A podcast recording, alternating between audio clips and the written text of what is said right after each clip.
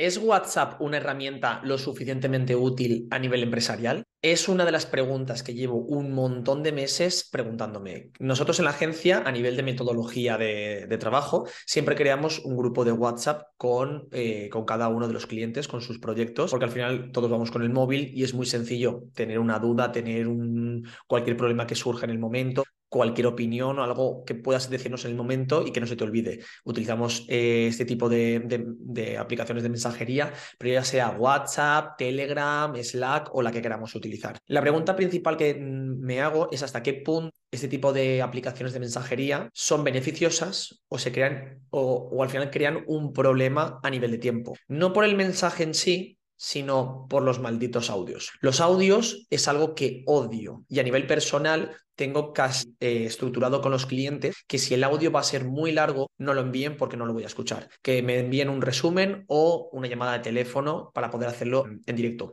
¿Por qué motivo tengo esta preocupación y por qué eh, soy tan cortante? Porque no es lo mismo el tiempo de dedicación que tiene uno cuando envía un audio que el tiempo se te pasa súper rápido que, te enrollas porque estás contando algo que para ti es importante y que quieres transmitirlo bien y sin querer empiezas a, argumentar con más, con un mayor número de palabras que realmente no necesitas para poder explicar lo mismo de una manera más corta. Por lo tanto, el coste de tiempo que se utiliza o que se invierte para, eh, para enviar un mensaje de audio es muy pequeño. En cambio, cuando tú recibes ese mensaje, esa nota de, audio, el coste de, dedicación para poder escucharlo, entenderlo y poder responder es muchísimo más alta.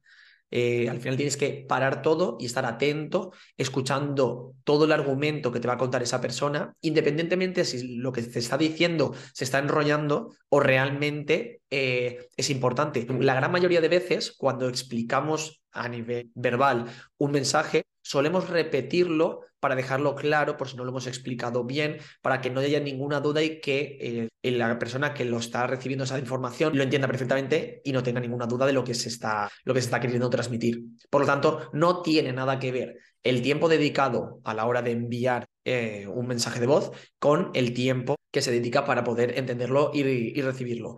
Por eso yo hago un llamamiento a todo el mundo para que a nivel empresarial todas las aplicaciones de mensajería no se utilicen audios, o sean audios de menos de 20 o 30 segundos. Ya más, o te estás enrollando o ya es un tema lo suficientemente importante como para entablar una reunión, establecer una reunión, entablar una conversación, un diálogo más, más exhausto, incluso seguramente hará falta eh, analizar, observar o, o tratar datos para poder eh, tener la suficientemente información como para poder tener esa conversación con el cliente o con el proveedor o, con quien sea.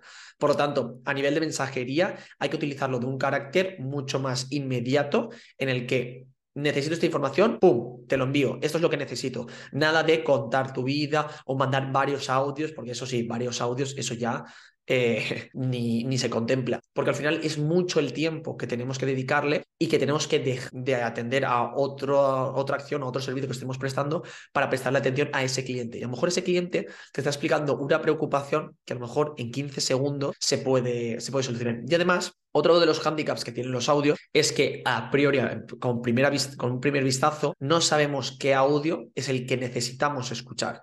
Por eso nosotros muchas veces en la, en la agencia, aunque lo hayamos hablado por teléfono, por videollamada, luego se envía un correo, se envía un mensaje para que quede por escrito y de una manera sencilla poder encontrar esa información que, hacía relación a esa reunión o a esa, llamada. Y así siempre tenerlo por escrito, poder encontrarlo rápido y poder utilizarla. Porque al final el tiempo es el elemento más importante en cualquier negocio. Ese tiempo, cuanto más optimizado esté, mejor. Y al final, un audio no, es, no ayuda a esa optimización del tiempo. Por lo tanto, hay que o erradicarlos o minimizarlos al máximo, hasta el punto en el que se convierta en un beneficio y en un coste de tiempo a nivel productivo.